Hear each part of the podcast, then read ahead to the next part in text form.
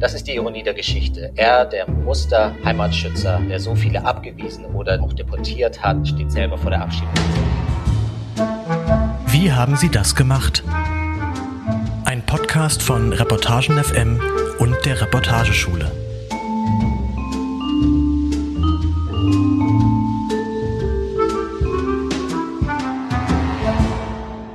Hallo und herzlich willkommen zu einer neuen Ausgabe von Wie haben Sie das gemacht, dem Podcast von Reportagen FM und der Reportageschule Reutlingen.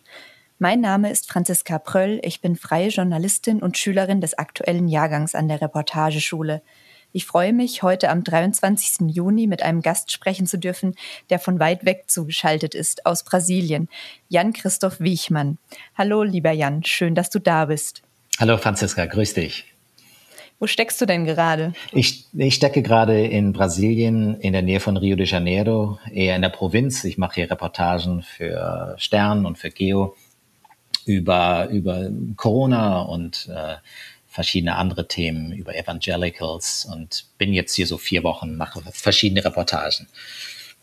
Ja, cool. Du kommst ja echt gut rum. Deine Reportage, über die wir heute sprechen werden, die den Titel Der Grenzer trägt, die hat ja noch in den USA gespielt, an der Grenze zwischen USA und Mexiko.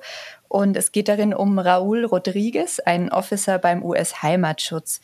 Ja, der war ja 23 Jahre lang dort tätig und hat immer wieder MigrantInnen abgeschoben, die aus zum Beispiel Mexiko, Guatemala oder Honduras in die USA wollten. Ähm, magst du vielleicht uns mal kurz erzählen, wie du in die Reportage eingestiegen bist. Das war sozusagen am Wendepunkt, als Raouls Routine, die er 23 Jahre lang hatte in seinem Job, plötzlich durchbrochen wird. Also vielleicht kannst du kurz zusammenfassen, was Raoul damals erlebt.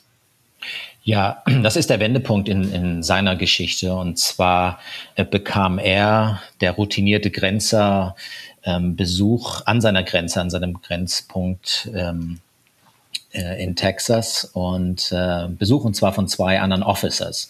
Und ähm, er dachte sich, was machen die hier? Das, die sind, die kommen eigentlich, das sind Manager nannte er die. Das sind eigentlich zwei, die sonst kommen, wenn irgendetwas schiefgelaufen ist. Und dachte sich, was machen, was haben meine Leute hier angestellt? Äh, ist da irgendwas vorgefallen? Dann ähm, kamen sie aber auf ihn zu und baten ihn, sowohl seine Dienstwaffe abzugeben als auch äh, sein, äh, ja, seine Dienstwaffe und sein Wappen. Ähm, und das ist das Zeichen, dass etwas ganz Schwerwiegendes vorgefallen ist. Und er fragt sich, was kann das sein? Äh, was, was ist da vorgefallen? Kann sich überhaupt keinen Reim draus machen. War ja äh, 20 Jahre waren es, nicht 23, aber 20 Jahre im Service ähm, beim Heimatschutz, war vorher noch Soldat für die US-Armee, ist so ein, so ein Musterbürger der USA gewesen, wenn man so will, hat seinen Job immer übergenau gemacht, überkorrekt und kann sich daraus keinen Reim machen. Und ähm, dann, ja, das ist der Wendepunkt. Äh, ich kann jetzt erzählen, wie es weitergeht, aber äh, vielleicht äh, äh hast du da noch erstmal eine Frage. Ja, zeitlich befinden wir uns da ja im April 2018, als das passiert, als die Ex InspektorInnen plötzlich auftauchen bei Raoul. Da hat mich interessiert, wann bist du denn auf die Geschichte aufmerksam geworden? War das eben schon vor drei Jahren oder war das danach irgendwann? Nein, nein, nein, nein, danach erst. Danach erst und zwar durch einen Artikel in der LA Times, Los Angeles Times. Ähm, da, äh, da wurde ich darauf aufmerksam und beschloss dann aber ähm, dran zu bleiben. Dann kam Corona, da wurde es sehr viel schwieriger und äh, ich bin dann zu dem Zeitpunkt hingefahren, als er vor der Abschiebung stand. Also das äh, ähm, ist Teil der Reportage jetzt eben gewesen. Er wird ähm, dort an der Grenze äh, wird er, erfährt er, dass er selber ähm, äh, kein US-Staatsbürger ist. Das ist der, der Wendepunkt. Das wusste er selber nicht. Seine Eltern haben äh, ihm immer gesagt, er war Amerikaner. Er kam aber in Mexiko zur Welt. Äh, und die, äh, das Heimatschutzministerium selber wurde auf ihn aufmerksam, fand eben heraus, du bist kein Amerikaner.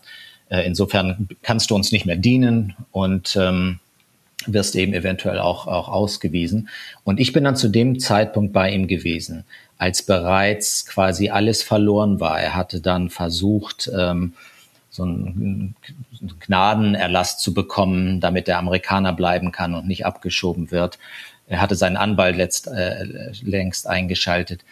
Insofern, das war alles abgewiesen. Und nun stand der Termin an, der Deportationstermin, wenn man so will, oder der, der, der ähm, Gerichtstermin darüber dann bin ich hingefahren. Ähm, dieser Termin wurde jetzt nochmal verschoben. Es ist also noch keine Entscheidung gefallen und ich werde jetzt im September nochmal äh, nochmal hinfahren, wenn es, wenn es dann klappt oder auf jeden Fall Kontakt zu ihm halten, um zu sehen, ob er denn abgeschoben wird oder nicht. Das ist die Ironie der Geschichte. Er, der Muster-Heimatschützer, der Musterbürger der USA, der so viele abgewiesen oder auch deportiert hat, der viele Tricks angewandt hat, um, um Leute auch äh, zu überlisten.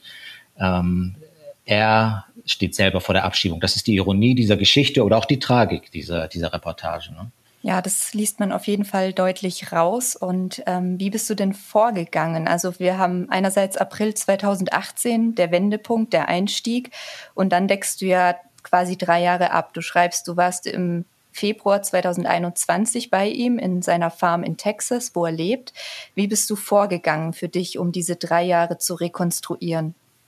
Ja, also ich habe ich hab auf jeden Fall entschieden, dass ich hinfahre und ähm, mit allen möglichen Menschen spreche. Ähm, wir haben jetzt in Corona-Zeiten auch zum Teil versucht, Geschichten zu machen vom, vom Schreibtisch aus, im Homeoffice. Das geht in dem Fall nicht. Erstmal muss seine eigene Geschichte überprüft werden. Das heißt also, ich habe dann dort die Dokumente eingesehen, ich habe mit äh, einem anderen Grenzschützer gesprochen. ich habe mit seinem Sohn gesprochen, der ebenfalls vor der Deportation steht. Mit seiner Frau, die ebenfalls Grenzerin ist und im Heimatschutzministerium arbeitet. Äh, und der Zugang zu einem Heimatschützer ist auch jetzt nicht so leicht und zu einem eher verschlossenen Menschen wie Raúl Rodriguez. Ich hätte ihm, ich hätte ihm niemals äh, vom Computer aus, wie wir beide jetzt hier sprechen, äh, über den Bildschirm äh, hätte ich ihn, hätte ich, wäre ich nie so tief in ihn eingedrungen, wenn man, wenn man das so sagen darf. Ähm, wir haben dann äh, mehrere Tage miteinander verbracht, sind auf die Felder gegangen äh, zu seinen Tieren, die er jetzt betreut, sind in seine Stammkneipe gefahren, haben uns mit, mit seinem Freund getroffen. Ähm, das sind ja Geschichten, die, äh, für die man Zeit braucht. Ne? Und das ist, wenn man so will, auch mein Plädoyer für die Reportage und, und, und dass wir die Zeit bekommen, um um die Recherche vor Ort machen zu können. Denn äh, wie gesagt, ich, ich, die Reportage wäre anders ausgefallen, wenn ich sie jetzt vom New Yorker Schreibtisch aus gemacht hätte. Das wäre auch keine Reportage gewesen. Klar, das ist dann irgendein Bericht, aber es, es gilt ja auch seine Geschichte zu hinterfragen. Also was was ist äh, Genau, mhm. genau. Das wird mich nämlich auch interessieren. Also es liegen drei Jahre dazwischen. Es war wahrscheinlich eine ziemlich harte Zeit für ihn, ein ziemliches Auf und Ab. Wie bist du vorgegangen? Also oft erinnern sich ja auch Menschen nicht mehr unbedingt, wann genau dann was der Stand der Dinge war. Wie hast du das geschafft? Naja, also ist er zum einen ähm, äh, habe ich seine, seine eigenen Geschichten anhand der Aussagen auch seiner Frau, seines Sohnes verifiziert und des anderen Heimatschützers ich habe mir eben auch seine Dokumente angeschaut, seine, seine Geburtsurkunden ähm, also, und, und die Gerichtsunterlagen. Insofern ließ sich das recht gut verifizieren. Seine Erinnerungen selber an die an die Opfer quasi, also die Leute, die er abgeschoben, abgewiesen hat, darunter einige tragische Fälle, die sind sehr glaubwürdig, denn er geht mit sich selber sehr kritisch um. Also er ist keiner, der Sachen beschönigt, sondern der sehr wohl erzählt, dass er beispielsweise einmal äh, Geschwister abgewiesen hat, die in den USA eine Niere spenden wollten. Äh, und er hat sie abgelehnt, weil er eben ein Law Enforcement Officer ist und darauf keine Rücksicht nehmen kann. Ähm, und er geht damit mit sich selber sehr hart ins Gericht. Also es, es geht ja darum, dann vor Ort zu verifizieren, also erstmal die, die, seine Geschichte zu verifizieren, aber auch ihn als Menschen sich anzuschauen. Ne? Hat er, ein, was ist sein Interesse daran eigentlich? Und natürlich ist sein Interesse daran, in den USA zu bleiben. Aber er geht mit sich sehr schonungslos um. Er sagt ja zum Beispiel auch den Satz, ähm, es wäre durchaus gerecht, wenn ich ausgewiesen wär, äh, werde. Denn ähm, so ist das Gesetz. Also er erschien mir als, als Person sehr, sehr glaubwürdig. Ja, ähm, du hast jetzt angesprochen, er geht hart mit sich ins Gericht. Das war auch mein Eindruck. Du hast viele Zitate drin, sowas wie I'm an illegal schuldig oder laut Gesetz gehörig abgeschoben. Musstest du denn bohren, um sowas von ihm zu hören oder hat er das ziemlich offen erzählt? Nee, bohren nicht. Das, das ist also im, im Gespräch dann entstanden, in, in vielen langen Gesprächen, auf Spaziergängen, auf seiner kleinen Farm. Ähm, aber erst nach einer Öffnung, also erstmal ähm, das erste Gespräch war nicht sehr ergiebig und daraus ähm, Wie war das? Es, das war eher Abtasten ne, in seinem Haus. Also er hat mich netterweise eingeladen zu Hause. Wir haben die Corona-Schutz, äh, wir haben die Corona-Schutzrichtlinien eingehalten. Er hat, äh, er ist eher ein Stummer, eher ein stummer, wirkt erstmal kühl, ist er nicht, aber auf den ersten Blick. Also ich würde sagen, der erste Tag war fast eher, ähm, äh, war einfach nur ein Kennenlernen-Tag. Und es ist auch jetzt nicht, es gibt auch viele Gespräche, wo ich dann nicht sofort das Notizbuch zücke und sofort äh, Mikrofon auf den Tisch oder auch noch die Kamera, weil, weil das gerade in einem so sensiblen Fall Menschen auch eher einschüchtert. Also hier ging es erstmal ums Kennenlernen. Die Zeit muss man als Reporter natürlich auch haben und bekommen. In diesem Fall fand ich das wichtig und ähm, die besten äh, Zitate und die besten Gesprächsinhalte hatten wir dann auf äh, mit seinen Tieren zusammen, wenn er die gefüttert hat und, und erzählt hat oder gemeinsam mit seinem Freund wo, äh, in, in der Stammkneipe, wo er sich dann geöffnet hat. Das sind dann und nach drei, drei oder vier Tagen ähm, waren wir dann kannten wir uns auch recht gut, würde ich sagen. Wie lange warst du insgesamt vor Ort? Ich war, ähm, ich glaube, fünf Tage bei ihm, also in, in der Umgebung dort. Und dann bin ich noch zwei Tage lang äh, entlang der Grenze gefahren dort, habe mir dann einfach die Bedingungen angeguckt, wie sieht Trumps Mauer dort aus, äh, habe mir die Grenzstationen angeschaut, wo er gearbeitet hat. Das war dann eher nochmal so ein, so ein kleiner Roadtrip entlang der Texas-mexikanischen äh, Grenze. Ja, wahrscheinlich auch wichtig, nochmal diesen Bau der Mauer irgendwie hautnah mitzuerleben oder zu sehen, wie das voranging. Du warst ja öfter vor Ort in deiner Zeit als Korrespondent und ja, da hat sich ja schon einiges getan in der Amtszeit von Trump.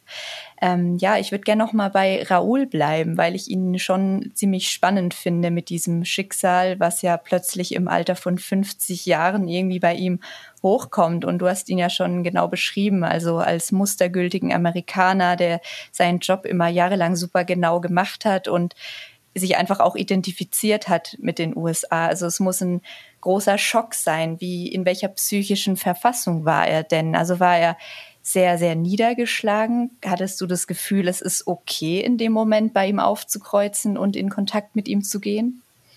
Ja, ich, es, es war okay und wie gesagt, nach dem ersten Abtasten ähm, hat er sich dann auch geöffnet und äh, wir hatten dann wirklich eine, eine schöne Basis gefunden für schöne Gespräche, nicht nur über, über seinen Fall und ihn, sondern auch gut mit der Zeit ein bisschen was anderes noch zu besprechen. Ähm, aber er hat dann eigentlich sehr ausführlich erzählt von seiner, auch von seiner eigenen Geschichte, die ja so einige Wendepunkte beinhaltet. Das muss man auch dazu sagen. Er selber ist auch in therapeutischer Behandlung, hat auch davon dann äh, ausgiebig erzählt. Er hatte, ich glaube, nach einigen Tagen hatte er fast auch ein, ein, gewisses Bedürfnis zu erklären, denn sein Fall kann man entlang erzählen natürlich von diesen Daten. Ähm, aber man kann auch tiefer einsteigen und sehen, dass seine Familie ihn beispielsweise ähm, in die USA geschickt hat, wo er bei der Tante aufgewachsen ist. Er wollte nie in den USA leben, aber er ist als Kleinkind schon dorthin gekommen und hatte eine ziemlich grausame Kindheit. Er war in den, er war im, im Krieg für die USA als Soldat seine eigene Frau arbeitet beim Heimatschutzministerium und muss nun Fälle wie seinen betreuen. Das hat eine eigene äh, Dramatik fast. Die, und, und sie selber kann damit auch kaum umgehen, aber sie brauchen das Geld von diesem Job.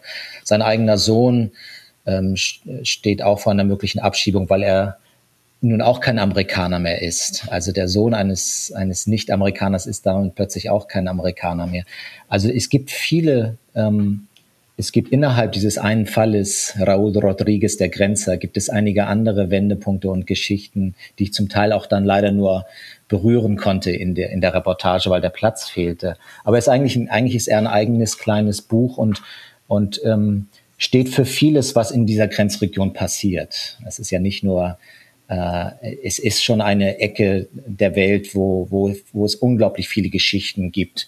Eine ist die von Raúl Rodriguez, aber es gibt eben tausende andere von Flüchtlingen, von Schmuggel, von hohen Einkommensunterschieden. Also äh, diese, diese Grenze äh, bringt eine Menge hervor. Und Raúl steht ja in gewisser Weise immer mittendrin. Du hast jetzt gerade schon von seiner Herkunft erzählt, von seiner Familie in Mexiko, die eben ihn am Anfang eigentlich mehr oder weniger so reingezwungen hat in diesen American Dream. Ähm, Wann würdest du denn sagen, hat er so sich damit selber identifiziert oder auch begonnen, eben für dieses Land leben zu wollen, sich dort genau was aufbauen zu wollen, weil also was mir so hängen geblieben ist, ist schon so dieses mm, er fühlt sich eigentlich immer nur wohl, wenn er Sommerferien hat und seine Family besuchen darf. Und dann geht's wieder zurück zu dieser Gastfamilie in den USA und es geht ihm total schlecht. Wann war denn so der Moment, wo sich das gewendet hat, wo er sich angefangen hat zu identifizieren, so wie wir ihn dann später total erleben, als er dann seinen Grenzjob eben jahrelang innehat? Ja, das begann eigentlich mit dem Eintritt äh, ins Militär. Er ist äh, am Tag seines Abiturs, seines Highschool-Abschlusses, ist er sofort ausgezogen und hat mit dieser Gastfamilie nie wieder gesprochen äh, ist dann erstmal quer durch Amerika gereist, hat verschiedene äh, Jobs gemacht, harte Jobs gemacht. Und dann mit Eintritt in, ins Militär, ähm, wo es ja auch so einen Chorgeist gibt, ähm, hat er dann einen gewissen Stolz entwickelt, äh, einen gewissen Patriotismus. Und das hat sich dann verfestigt, als er, als er dann äh, Grenzer wurde im, im Heimatschutzministerium.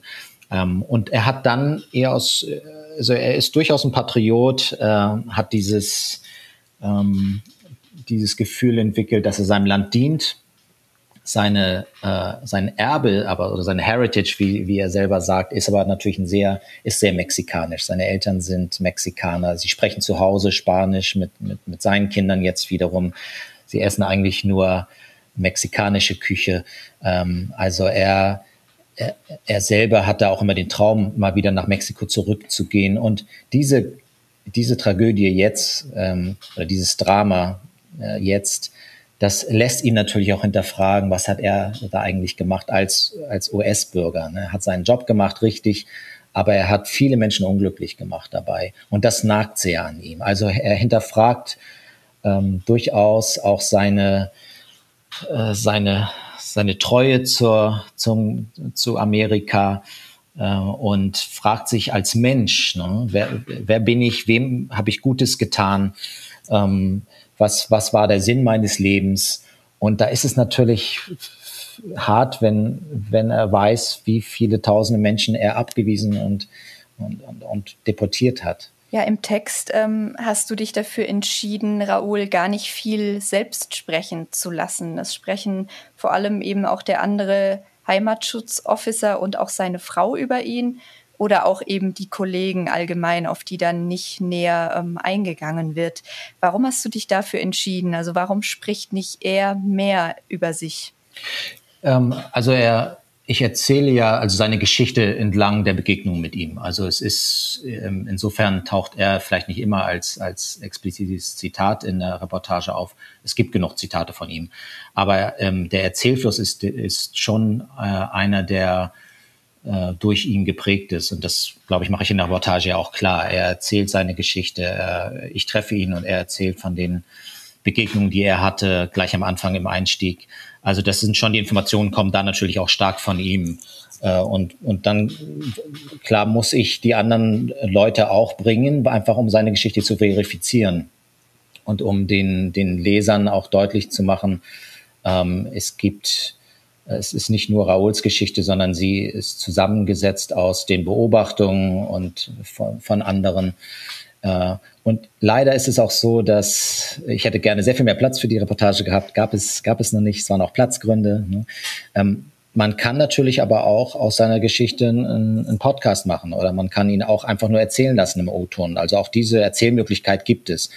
Also es gibt auch eine O-Ton-Reportage, hätte ich Ihnen dann nur so erzählen lassen können. Das wäre aber, äh, das wäre, glaube ich, die falsche Herangehensweise gewesen. Ich habe mich jetzt dafür entschieden, ähm, seine Geschichte zu erzählen, zum Teil aus seinen Blickwinkeln, aber auch eben zum Teil aus der Sicht seiner Frau, seines Sohnes, äh, seiner, seiner Kollegen. Und, und äh, ja, das, dafür habe ich mich entschieden. Ja, klar, solche Entscheidungen muss man treffen. Also ich hätte es auch ja ganz schön gefunden, da an der einen oder anderen Stelle vielleicht noch mal mehr äh, sein Wording auch zu lesen, weil ich mir dachte, so in Fragen von Identität und auch Widersprüchen innerer Auseinandersetzung kommt es ja voll oft auf die einzelnen Wörter an. Ne? Und da habe ich mich auch gefragt, wie es dir dann geht, eben das auf Deutsch zu übersetzen. Also von Englisch auf Deutsch fällt dir das manchmal schwer, die Wörter so exakt rüberzubringen?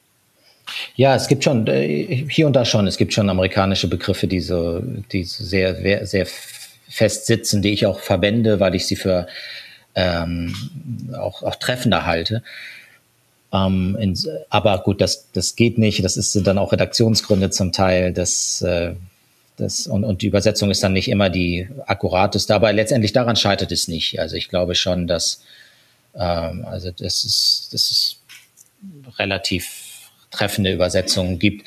Natürlich ähm, äh, würde ich, wünschte ich mir manchmal, man könnte noch den, den O-Ton auf Englisch lange hin, hin, dazustellen, sozusagen. Ne? Oder, man, äh, oder man könnte ähm, noch so eine Audiopassage dabei haben oder ähnliches. Das wäre dann eine Multimedia-Reportage. In dem Fall hätte sich das vielleicht sogar auch angeboten. Das mag sogar sein.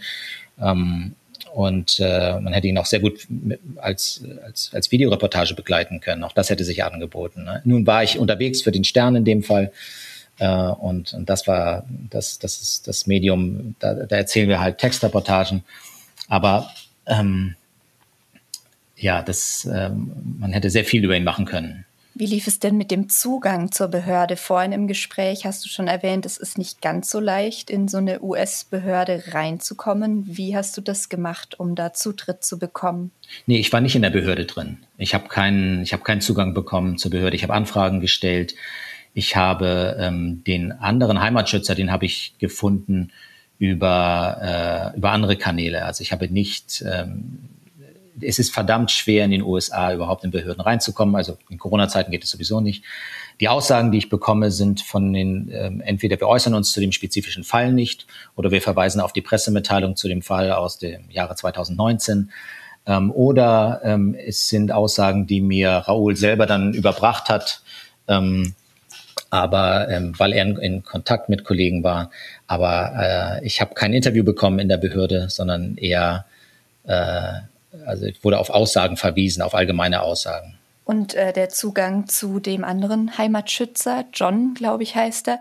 Ähm, wie hat das geklappt? Ja, John Garcia ist also ähm, ein Freund von Raúl Rodriguez und ist einer der wenigen, es haben zwei gesprochen, ähm, der eine aber nur äh, off the record. Ähm, das war deswegen leichter, weil es über den, es ging über den äh, direkten Kanal über Raúl.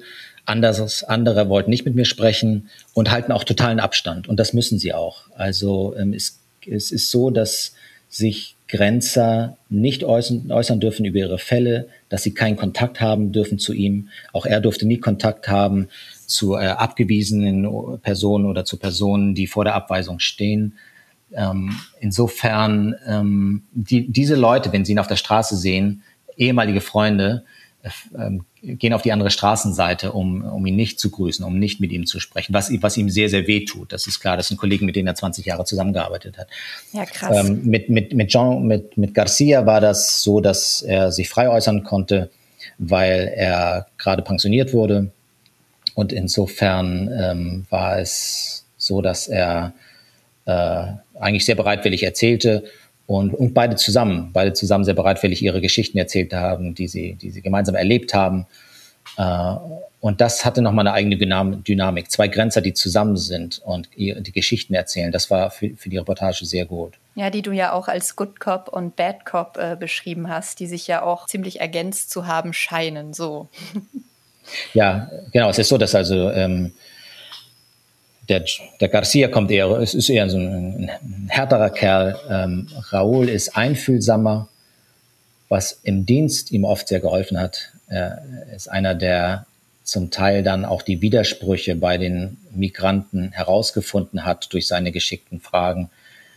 Äh, jetzt selber allerdings sich selber eben hinter, hinterfragt. Ne? Ich war damals so geschickt und so gut und habe viele entlarven können, auch viele Geschichten entlarven können äh, und was habe ich da eigentlich angerichtet. Ne? Aber das ist ja die Dimension, über die wir vorher schon sprachen. Ja, du warst ja lange Korrespondent in Brasilien und auch in den USA, sogar zweimal für Geo und für den Stern unter anderem. Wie oft konntest du dir denn solche größeren Recherchen leisten? Also früher häufiger. Ähm, Im letzten Jahr, als ich in den USA war, war das, war das schon, schon seltener, aber ich bin trotzdem immer noch relativ viel unterwegs gewesen in diesem Corona-Jahr, in, in, in diesem Wahlkampfjahr.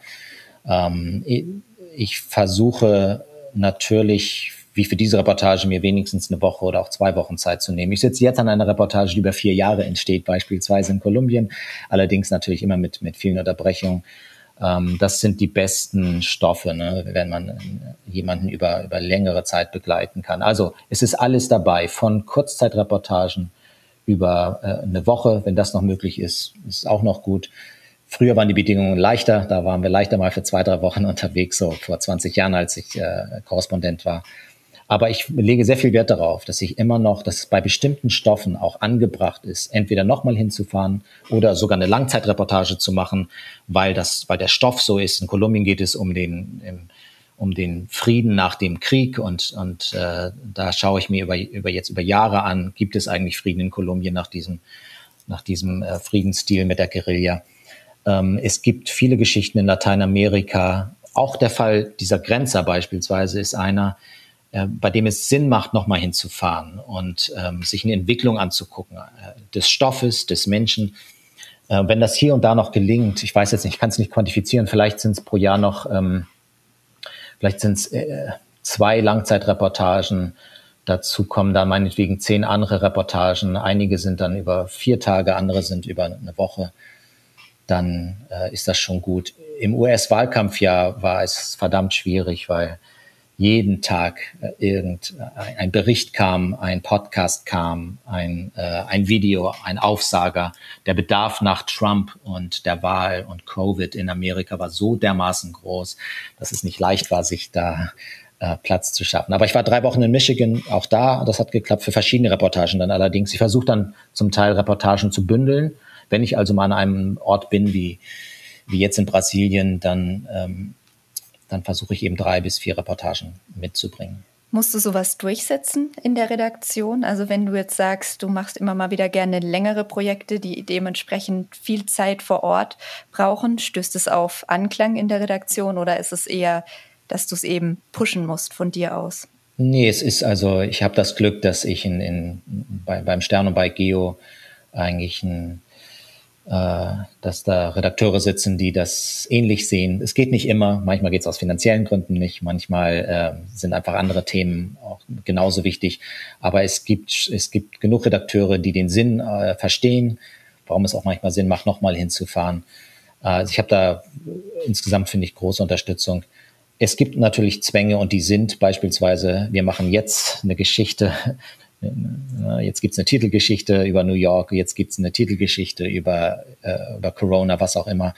Ne? Und ähm, da kann ich als Korrespondent nicht sagen, hey, ich bin jetzt zwei Wochen in Kolumbien, sorry, ich, ich kann jetzt, äh, ich, ich kann jetzt nichts über über aktuelle Ereignisse in den USA machen. Ne? Als Korrespondent bist, bist, du ständig im Einsatz und äh, unterwegs. Ähm, ich bin kein freier Reporter, der sich die Zeit vielleicht nehmen könnte. Äh, andererseits ist es gut, die Unterstützung der Redaktion zu haben und äh, insofern bin ich da eher, ähm, obwohl die Bedingungen schwerer werden, bin ich dankbar für das, was wir noch machen können. Wie machst du das ähm, angesichts deines ähm, Ortes, wo du sitzt? Also die USA an sich sind ein riesiges Land, super divers.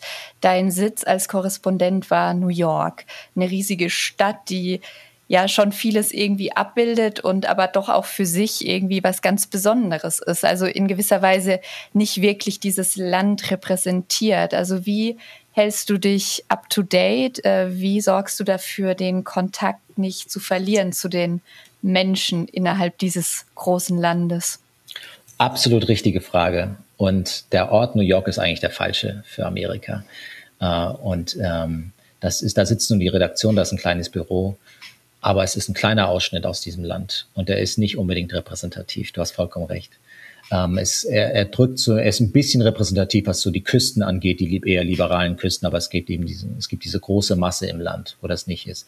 Es ist eigentlich, ich würde dir zustimmen, es wäre eigentlich besser, Korrespondent in Kansas zu sein oder vielleicht irgendwo auf halbem Weg zwischen New York und Kansas. In Brasilien habe ich so gemacht, dass ich ausgezogen bin aus Rio und bin in eine Favela gezogen und in einen Vorort gezogen für jeweils zwei Jahre. Weil genau das das Problem war. Man kriegt einen kleinen Ausschnitt. In Brasilien ist das noch schlimmer, weil da sitzt man sonst zwischen den Expats und den äh, Wohlhabenderen äh, hinter hohen Mauern äh, und kriegt nicht mehr sehr viel mit von dem sonstigen Land. Insofern war es da eine ganz bewusste Entscheidung, einmal in ein Armenviertel zu ziehen und einmal in eine ärmere Vorstadt. Ich würde das äh, ähnlich in den USA vielleicht auch wieder machen. Aber natürlich muss auch ein Korrespondent in der Lage sein, von New York aus das Land abzudecken und durch Reisen, äh, im letzten Jahr beispielsweise nach, nach Iowa und South Carolina und Michigan und Florida, äh, habe ich natürlich schon auch äh, dann viele, äh, viel Kontakt vor Ort aufgebaut. Aber es ist absolut richtig. Also wer als Korrespondent 365 Tage in New York sitzt, der hat was falsch gemacht, würde ich sagen. Der hat was verpasst. Und im besten Fall würde ich, würde ich tatsächlich auch besprechen wollen mit einer Redaktion, macht eigentlich Sinn, immer, muss man in Sao Paulo sitzen, muss man in Mexico City sitzen, muss man in Berlin sitzen. Ne? Es gibt so viele äh, Journalisten in Berlin und Hamburg. Ähm, macht es nicht viel mehr Sinn, auch in, in kleineren Städten zu sitzen, weil natürlich das Leben ähm, sehr stark äh, auch, auch äh, uns beeinflusst, äh, auch als Journalisten. Ne? Leben wir in einer sehr urbanen, sehr liberalen Umgebung, in ständigen Gesprächen, im Austausch mit unseren Leuten. Ich weiß nicht, wie es in Reutlingen ist, aber ähm, die Inspiration für Themen, für Stoffe muss auch äh, aus anderen Regionen kommen. Ähm, ich glaube, wir, sind, wir haben einen sehr urbanen Journalismus insgesamt. Auch die Leute studieren in, eher in Großstädten, sind davon geprägt. Äh, da, fehlt, da fehlen Teile, absolut. Hast du den Eindruck, dass es schwierig ist, so diese Diversität der Meinungen zum Beispiel jetzt in den USA abzubilden für ein deutsches Publikum? Geht da was verloren in der Berichterstattung? Nee, ich glaube nicht, indem, indem wir eben ähm, auf, auch aufs Land fahren, indem wir zu den Trump-Anhängern fahren, beispielsweise im, im, Wahlkampfjahr. Das war natürlich ganz wichtig. Ne? Dann da nicht. Und, und dessen müssen wir äh, müssen wir Korrespondenten uns ja auch bewusst sein, dass, dass dieses Land sehr viel, sehr viel vielfältiger ist. Ähm, es gibt einen gewissen, eine gewisse Schwierigkeit, glaube ich, äh, einem deutschen Publikum zu vermitteln, warum die Unterstützung für Trump so dermaßen hoch war beispielsweise. Ne? Da gibt es ein großes ähm, Unverständnis. Wie kann das sein? Wie können 50 Prozent der Amerikaner hinter ihm stehen? Und das ist unsere Aufgabe, es zu erklären. Ne? Oder hier in Brasilien, wie konnten sie Bolsonaro wählen, einen, einen eher rechtsextremen Präsidenten? Ja, das ist äh, unsere Aufgabe, mit, mit Menschen darüber zu sprechen, sie auch nicht zu verdammen, zuzuhören. Ähm, warum hat Raúl Rodriguez der Grenzer Trump gewählt? Ja, das, das, äh, das ist äh, vielleicht erstmal schwer zu verstehen. Er bedauert die Entscheidung jetzt auch, aber da gilt es zuzuhören und, und zu versuchen, es äh, deutschen Lesern, Zuhörern zu vermitteln. Wie, wie kommt es zu solchen Ansichten und nicht vielleicht sofort mit der, mit der großen Klatsche zu kommen. Ähm, das sind Radikale und ähm, das sind Fanatiker. Ähm, das mag erstmal naheliegen, aber wenn, wenn so viele Menschen hinter, hinter einem stehen, wie Trump oder wie Bolsonaro, dann hat es natürlich vielschichtige Gründe. Und einer ganz, ganz wichtiger ist, es gilt für beide Länder, es gilt für viele Länder, ist, dass viele Menschen sich einfach abgehängt fühlen, ähm, am, wirtschaftlich eher so am, am Rand stehen, immer ums, ums Überleben kämpfen äh, und nicht und, äh, und das zieht sie natürlich zu gewissen ähm, zu gewissen Anführern hin, wenn man das mal so sagen kann. Aber ja, um deine Frage zu beantworten, wir müssen, wir müssen raus, wir müssen, wir müssen mit den Menschen reden, versuchen sie zu verstehen und, und das auch unserem Publikum zu vermitteln. Ganz wichtig auf jeden Fall. Und da wäre wirklich nur zu wünschen, dass guter Auslandsjournalismus in Redaktionen ja weiter ausgebaut wird, würde ich sagen, um eben gerade solche verschiedenen Meinungen an verschiedenen Orten auch irgendwie medial in Deutschland zu repräsentieren. Ja, ich absolut stimme dir natürlich zu. Ich glaube, wenn wir in, in großen Verlagshäusern es schaffen, äh, viele Journalisten zu haben für, ähm, für Kochrezepte und für ähm, Gartenberichterstattung und für lokale Ausflüge, alles auch, auch wichtige und Themen oder wie, wie macht man Homeoffice. Aber wenn wir all diese Ressourcen haben für solche Themen, dann sollten wir auch in der Lage sein, andere Kontinente wenigstens mit, mit einer Person zu besetzen. Denn natürlich sind die Themen heute sehr global. Äh, also man kann über, über Covid kaum berichten, aus, nur aus Deutschland, sondern äh, was richten die Varianten in der Welt an, welche, was hat das für Folgen auch für Deutschland. Aber unabhängig davon, ob das nun immer direkte Folgen hat, auch, auch im Thema Klimawandel, Amazonas beispielsweise, also ob es direkte Folgen für die Welt oder für Deutschland hat, sollten einfach, gibt es genug Themen, die uns äh, in, in, in, draußen in der Welt interessieren sollten, unabhängig davon, ob es immer dann Rückschlüsse auf uns zulässt. Aber ich glaube auch, also wir haben natürlich leider das Korrespondentennetz ausgedünnt, das äh, in den meisten Fällen, das ist, das ist schade. Ich bedauere das sehr, ich halte es für falsch. Ich glaube, dass da die, die, die Gewichtung nicht stimmt. Ähm, ich glaube, dass uns Corona und Covid und Homeoffice nochmal noch mal ein bisschen stärker, äh, wie soll ich sagen, nochmal stärker regionalisiert hat aber der Blick in die Welt ist, ist unglaublich wichtig. Ja, da bin ich voll bei dir, sehe ich ganz genauso und finde, das war ein sehr schönes Schlusswort für diese Ausgabe. Ja, ich freue mich total, dass du dir die Zeit genommen hast, dass wir sprechen konnten. Wünsche dir jetzt noch alles Gute für deine restliche Recherche in Brasilien. Ich glaube, das ist jetzt nicht mehr lange, dann geht es für dich erstmal zurück nach Deutschland. Auch dafür dann schon mal alles Gute und wir sind gespannt, wie es weitergeht mit Raoul. Danke dir, Franziska. Alles Gute nach Reutlingen. Danke, ciao. Ciao.